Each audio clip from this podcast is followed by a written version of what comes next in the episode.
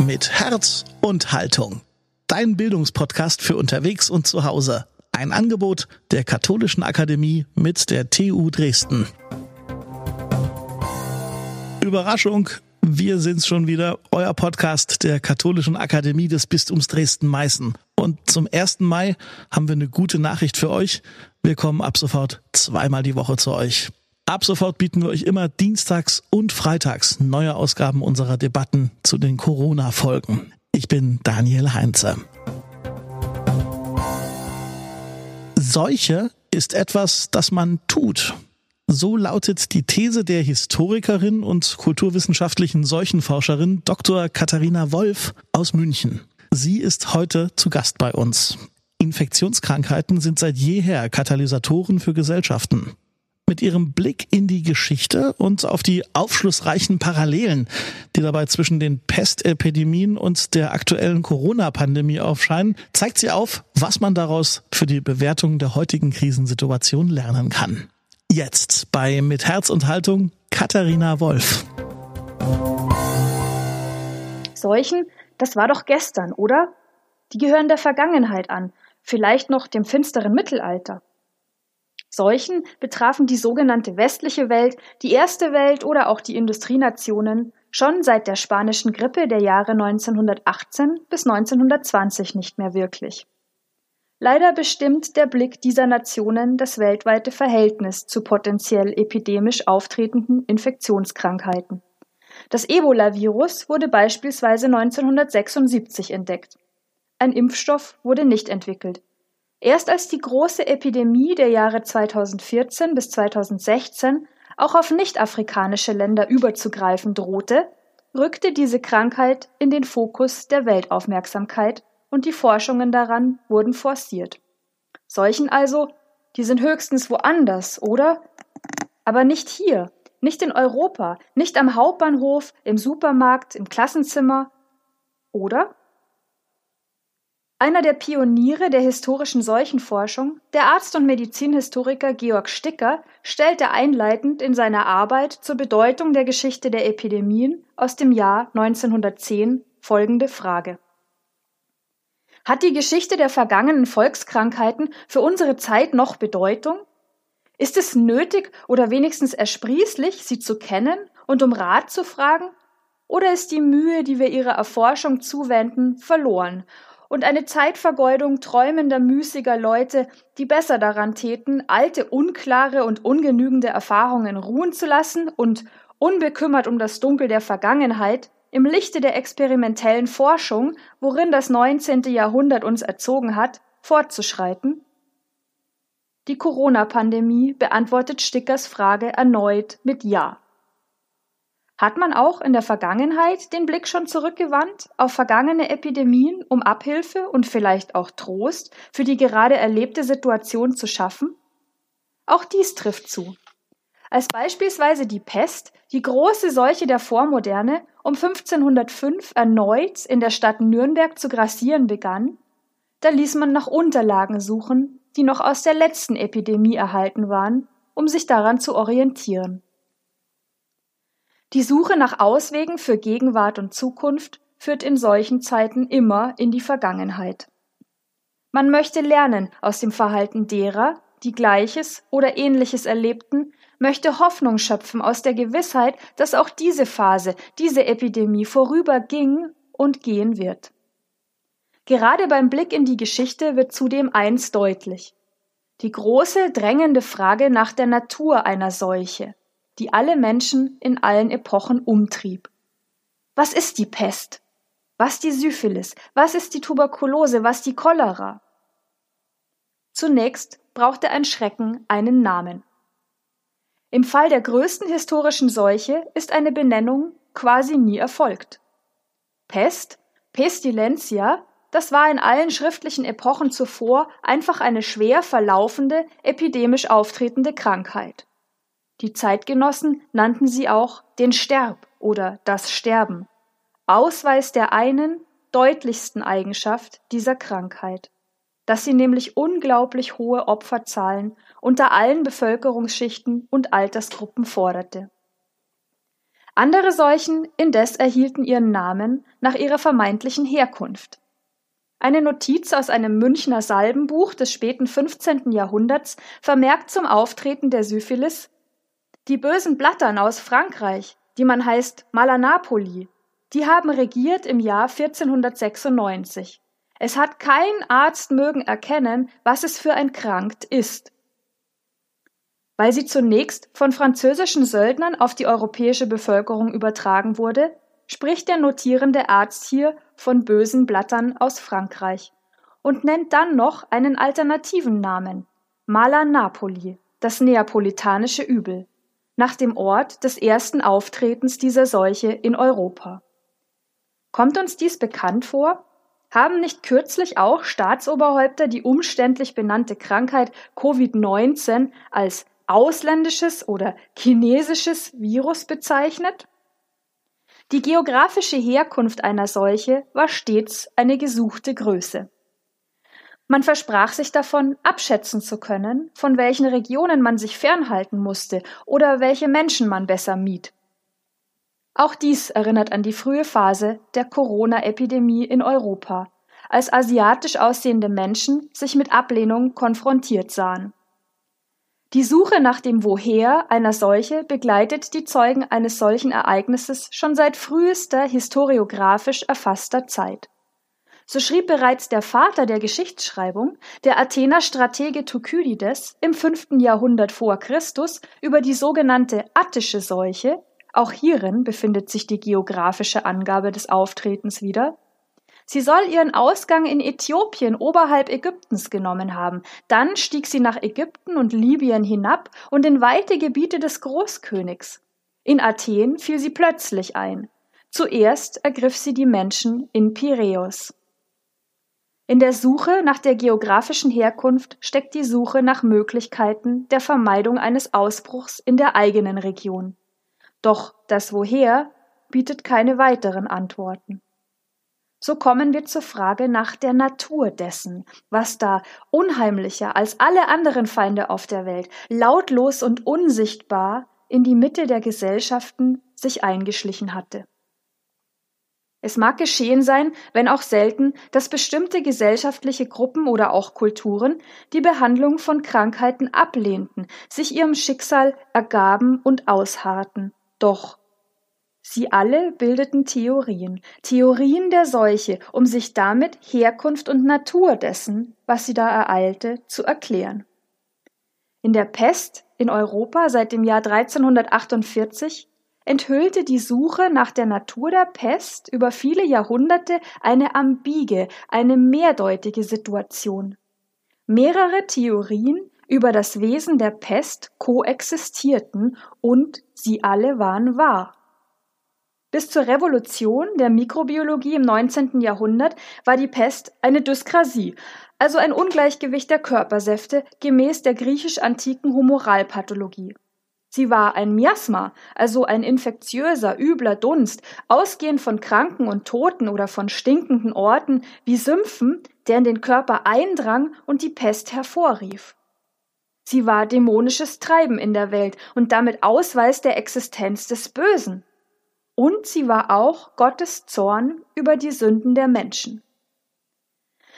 Man würde Dispute erwarten zwischen Medizin und Kirche. Wer denn nun die Wahrheit kannte und wer die Deutungshoheit über die Pest hatte? Man sucht sie vergebens. Im Gegenteil vereinte die Pest die Disziplinen. Universitär gebildete Ärzte hielten nicht allein an ihrem Fachwissen fest, sie empfahlen in ihren Pesttraktaten gelegentlich Gebete. Papst Clemens VI. verlegte sich nicht allein auf das Gebet, um für ein Ende der Pest zu bitten, er ließ in seinem Avignoneser Hof auch gemäß der Miasmentheorie große Feuer zur Vertreibung der üblen Dünste unterhalten. Der prominente Arzt Hermann Schädel empfahl dem Eichstätter Bischof Johann von Eich um 1453 in einem Pesttraktat ein magisches Remedium gegen die Pest, nämlich einen Analogiezauber unter Zuhilfenahme eines lebenden Huhns. Vom Freisinger Bischof Johannes IV. Tulbeck ist ein Notizzettel mit einem Rezept über eine Pestarznei, ein Pulvis contra pestem, überliefert. Man ließ der Expertise Raum, bemerkbar zum Beispiel an den Handlungen der Städte in der Pest. Ärzte wurden hinzugezogen, um Pestordnungen zu erarbeiten und die bestmöglichen Abwehrstrategien zu entwickeln. Die Stadträte rieten darin teils vom Messbesuch ab und geboten den Priestern, bestimmte Gesänge und Messen gegen die Pest abzuhalten. Auch rekrutierten sie die Geistlichen beispielsweise in Nürnberg im frühen 16. Jahrhundert, um in ihren Kirchen für neue Bestattungssitten zu werben. So sollte auf den Friedhöfen in der Stadt nicht mehr beerdigt werden. Martin Luther äußerte sich demgegenüber wohlwollend. Dies wolle er lieber der Expertise der Ärzte überlassen. Märkte und andere Großveranstaltungen wurden abgesagt, Steuern ausgesetzt. Gerichte stellten auf Notbetrieb um. Wer erkrankte, musste zu Hause bleiben oder er wurde verpflichtend in eines der speziellen Pestspitäler eingeliefert. Betende Ärzte Päpste und Bischöfe, die Miasmen abwehrten, Magie in Pesttraktaten für den Bischof, Städte, die ins kirchliche Leben eingriffen, Priester, die dies gut hießen. Überall ein Crossover der Argumente, überall Kommunikation, Zuhören, Ausprobieren, in der Hoffnung, gemeinsam der Seuche ein Ende zu setzen.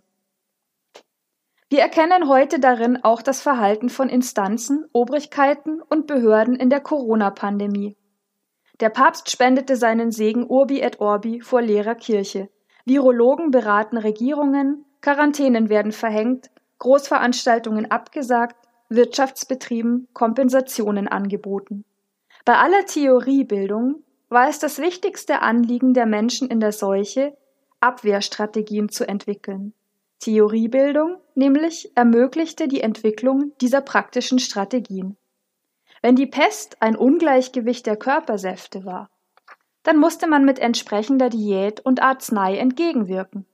Wenn die Pest ein Miasma war, dann musste man gefährliche Orte, Kranke und Menschenmengen meiden, die Straßen sauber halten und die Stuben stets gut lüften. Wenn die Pest Gottes Zorn darstellte, so musste man sich fromm und bußfertig zeigen. Quo vadis Theorie die Menschheit wurde durch die Jahrhunderte von vielen unterschiedlichen Infektionskrankheiten heimgesucht. Die ältesten Krankheitstheorien, Humoralpathologie und Miasmenlehre wurden erst im 19. Jahrhundert durch die Revolution der neuen Wissenschaften, der Zellularpathologie und der Mikrobiologie abgelöst. Über 2300 Jahre hinweg boten sie die wichtigsten Grundlagen der Maßnahmen in der Seuchenabwehr, dann wurden sie binnen weniger Jahre ungültig und durch neues Wissen ersetzt. Der Arzt und Seuchenhistoriker Georg Sticker höhnte in einem Fortschrittstaumel 1908 über die Paradigmen der Vergangenheit. Um die Bedeutung der Entdeckung des Pestbacillus für die Naturgeschichte der Pest in das rechte Licht zu stellen, erscheint es nicht überflüssig, mit ein paar Worten auf frühere Vorstellungen und Anschauungen von der Ursache der Pest einzugehen. Religiöse Ahnungen, dichterische Einbildungen, philosophische Hirngespinste streiten wiedereinander, teleologische Meinungen und naturwissenschaftliche Auffassungen und Feststellungen wechseln sich ab, je nach Geist der Zeiten und der Bildung des Zuschauers. Der Einfältige staunt und sieht zürnende und strafende übernatürliche Mächte. Dem Gelehrten bleibt nichts unverständlich, er faselt sogleich von kosmischen und tellurischen Zeugungen. Der Denker ahnt natürliche Zusammenhänge und bildet sich verständliche Gleichnisse und Begriffe wie Pestzunder, Pestsamen, Pestkeime. Abseits von ihnen arbeitet der Forscher und ruht nicht, bis er das Vermutete, das Wahrscheinliche, das beinahe Gewisse als gewiss sieht und anderen sichtbar machen kann. Das Sichtbarmachen der Pest eine Möglichkeit, die erst seit dem 17. Jahrhundert durch die Technik des Linsenschleifens und ihren Einsatz für den Bau von Mikroskopen bestand. Der niederländische Kaufmann und Landvermesser Anthony van Leeuwenhoek erschuf in seiner Lebenszeit zahlreiche frühe Mikroskope. Er zeichnete als erster, was er sah. Bakterien. Und er kommunizierte seine Ergebnisse an die noch junge britische Royal Society. Ein immer wieder aufflammender Verdacht, dass es nämlich eine winzige Lebenswelt, einen Mikrokosmos gebe, erhärtete sich in den folgenden Jahrzehnten. Der polnische Mikrobiologe und Erkenntnistheoretiker Ludwig Fleck formulierte in seinem 1935 erschienenen Werk Die Entstehung einer wissenschaftlichen Tatsache, der Mensch könne nur erkennen, was er auch für möglich hielt. Nun wurden also kleinste Lebewesen sicht und damit erkennbar, eine mikroskopische Welt denkbar, die Auswirkungen auf die makroskopisch wahrnehmbare haben könnte. Richten wir an dieser Stelle den Blick auf das Ende der erwähnten Theorien zur Erklärung der Pest. Ein junger schweizerisch-französischer Arzt war es, der das uralte Rätsel um die Natur der Pest schließlich löste. Die Pest, das ist aus europäisch-westlicher Sicht ein Phänomen des Mittelalters. Kaum ist hier die dritte Pandemie bekannt, die um die Mitte des 19. Jahrhunderts in China ihren Ausgang nahm und über Jahrzehnte grassierte, wobei sie Millionen Todesopfer forderte. In kolonial herrlichem Wettstreit schickten sowohl England als auch Frankreich Experten in ihre betroffenen Gebiete. Der junge Mitarbeiter des Institut Pasteur Alexandre Yersin fand sich im Juni 1894 in Hongkong ein, um den Erreger der Pest aufzuspüren. Seine Geschichte in Hongkong ist die eines Underdogs, in der Wettstreit, Mobbing, fehlendes Equipment und eine Bambushütte vorkommen. Die widrigen Umstände vor Ort führten Yersin dahin, dass er durch kluge Überlegungen, aber auch durch einen Zufall im Vorteil war. Das Pestbakterium nämlich wächst am besten bei 28 Grad Celsius und nicht bei den im Brutschrank üblichen 37 Grad an. 28 Grad entsprach den Außentemperaturen im Juni 1894 in der kleinen Bambushütte, die Yersin sich als Labor errichten ließ. Dass seine Konkurrenten ihm also den Zugriff auf ihr voll ausgestattetes Labor verweigerten, geriet Yersin am Ende zum Vorteil. Die Pest erhielt eine Gestalt. Ein kleines, stäbchenförmiges Bakterium, das Yersin zunächst Pasteurella pestis nannte, zu Ehren des Institutsleiters Louis Pasteur. Mit den Effekten der umfassenden Durchimpfung der europäischen Bevölkerung gegen Krankheiten wie Wundstarkrampf, Kinderlähmung oder Masern verschwanden schwere Infektionen aus dem Erfahrungshorizont der aktuell lebenden Generationen. Gesundheit ist vielen ein selbstverständlicher Normalzustand und damit sinkt die Wertschätzung für Impfungen. Vor wenigen Jahren startete die Bundeszentrale für gesundheitliche Aufklärung eine Kampagne mit dem Titel Deutschland sucht den Impfpass. Auf Plakaten waren Menschen zu sehen, die in Regalen, hinter Sofas oder in Kisten ihren Impfpass suchten. Was aber ist geschehen, wenn Deutschland den Impfpass sucht? Er ist zuvor unwichtig geworden. Man hat ihn verlegt. Impfmüdigkeit macht sich breit. Wenn niemand die Schrecken einer Erkrankung je kennengelernt hat, wie soll die Impfung dann attraktiv erscheinen? Ebenso hat sich weltweit ein laxer Umgang mit Antibiotika eingeschlichen. Zu häufig wurden sie verschrieben, Indikationen zu schlampig diagnostiziert und noch weitaus schlimmer, sie werden in unglaublichen Mengen in der Massentierhaltung eingesetzt um in der Enge der Tierkäfige und Ställe humanpathogene Infektionen zu kontrollieren. Die Arzneien geraten ins Grund- und Trinkwasser, Resistenzen, Resistenzen bilden sich aus. Und auf der anderen Seite wird weltweit kaum noch an Antibiotika geforscht, zu wenig lukrativ für die Pharmaunternehmen. Zeit also, sich bewusst zu machen, dass Infektionskrankheiten keinesfalls der Vergangenheit angehören und einfach beherrschbar sind. Es besteht diesbezüglich eine Art Schizophrenie im gesellschaftlichen Bewusstsein.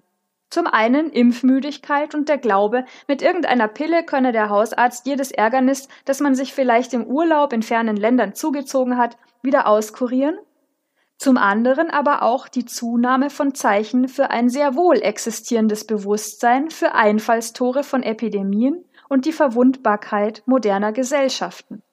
So häufen sich in den vergangenen 20 bis 25 Jahren solchen Szenarien in der Popkultur.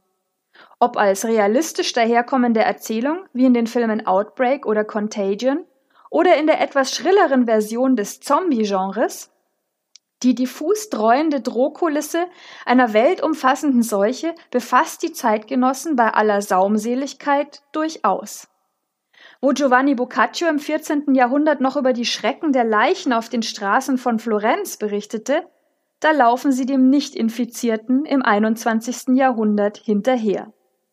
Der Zombie, im haitianischen Voodoo eigentlich ein von einem Priester zum Leben erweckter Toter, ist ansteckend geworden.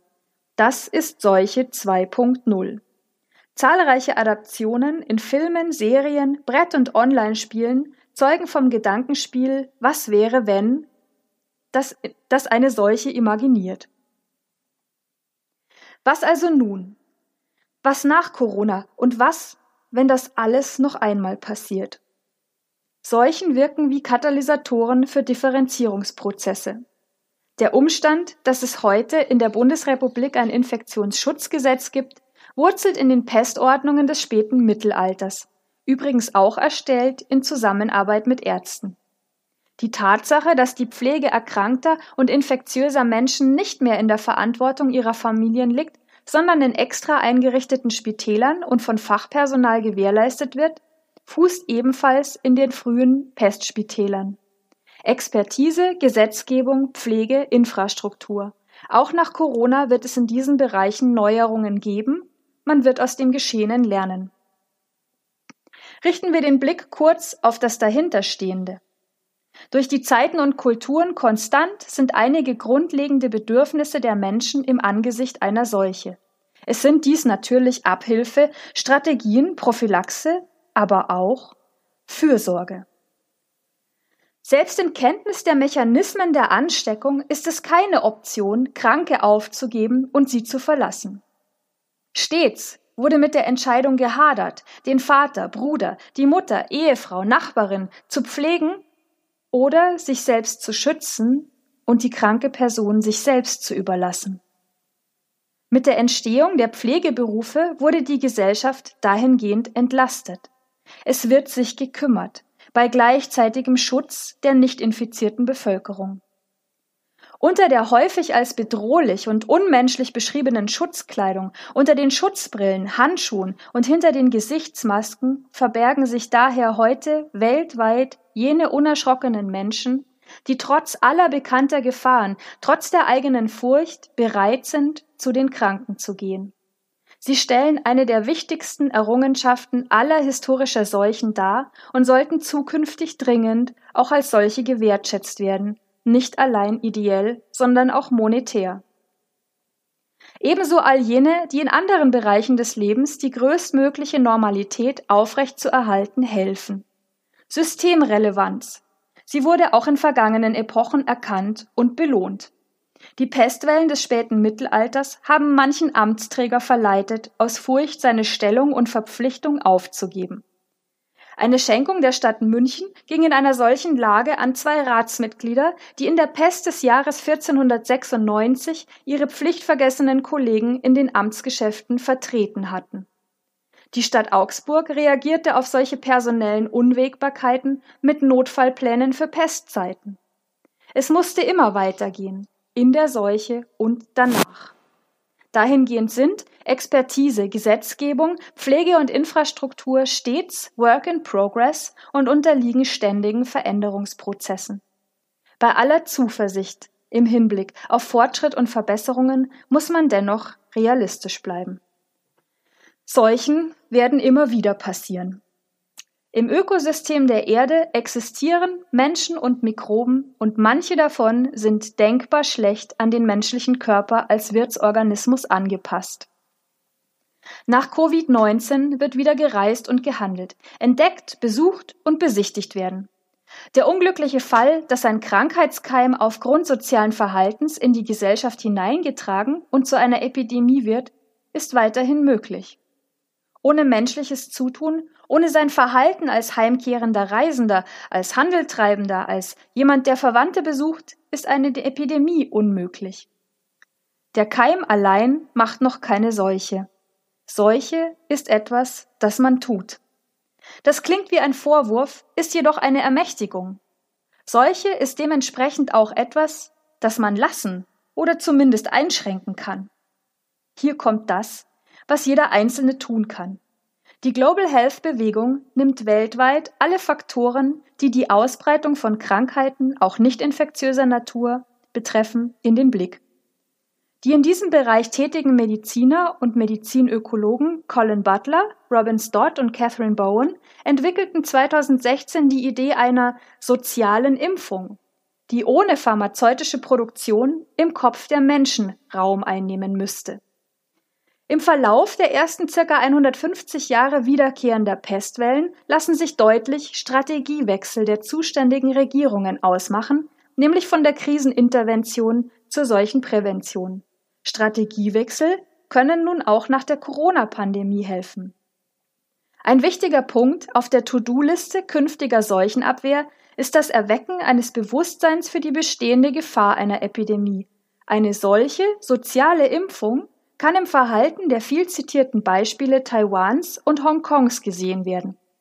Spätestens seit SARS in den Jahren 2002 und 2003 in dieser Region der Erde grassierte, ist das Tragen von Gesichtsmasken dort ein gewohnter Zustand.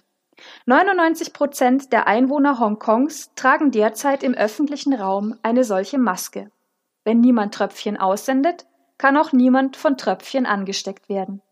Masken werden mit Covid-19 auch im europäischen Alltag einen festen Platz erhalten, Produktion und Handelsketten entsprechend umstrukturiert werden, dies ist nur eine der vielen Verstellschrauben, die nach Corona sicherlich justiert werden. Es gilt, immer weiter zu lernen, zu erkennen, zu verbessern, und das passiert seit vielen Jahrhunderten auch verlässlich. Infektionskrankheiten sind hochaktuell, egal in welcher Region der Welt. Dennoch, kein Virologe, kein Politiker, kein Wirtschaftsexperte kann in die Zukunft schauen, und das ist auch nicht ihre Aufgabe. In diesen Zeiten werden wir alle zu Historikern, die sich am Ende historischer Seuchenkatastrophen trösten wollen. Es wird vorbeigehen. Der Literaturnobelpreisträger Albert Camus beschreibt in seinem Roman Die Pest eindrucksvoll das Leben einer in Pestquarantäne befindlichen Stadt. Auch er gemahnt, an die immerwährende Möglichkeit einer erneuten Epidemie zu denken.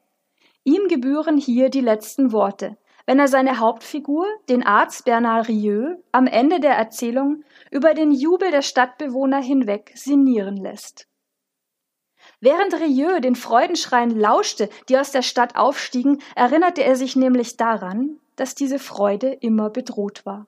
Denn er wusste, was dieser Menge im Freudentaumel unbekannt war und was man in Büchern lesen kann, dass nämlich der Pestbacillus nie stirbt und nie verschwindet, dass er jahrzehntelang in den Möbeln und in der Wäsche schlummern kann, dass er in Zimmern, Kellern, Koffern, Taschentüchern und Papieren geduldig wartet und dass vielleicht der Tag kommen würde, an dem die Pest zum Unglück und zur Belehrung der Menschen ihre Ratten wecken und zum Sterben in eine glückliche Stadt schicken würde. So, jetzt seid ihr dran. Her mit euren Meinungen zu den Thesen, Argumenten und Ideen der heutigen Folge. Bitte schreibt uns über Facebook, Instagram oder lebendigakademisch.de. Beim nächsten Mal, also am Dienstag, da debattieren wir hier unter der Überschrift Wie systemrelevant ist der Tod? Das wird mit Sicherheit wieder eine spannende Ausgabe. Bis dahin, lasst uns ein paar Sterne da bei Apple Podcasts oder wenn euch gefällt, was ihr hier bei uns hört, dann empfehlt uns doch einfach mal weiter an eure Freundinnen und Freunde, die Familie, die Kollegen, die Nachbarn und, und, und. Danke und bis zum nächsten Mal.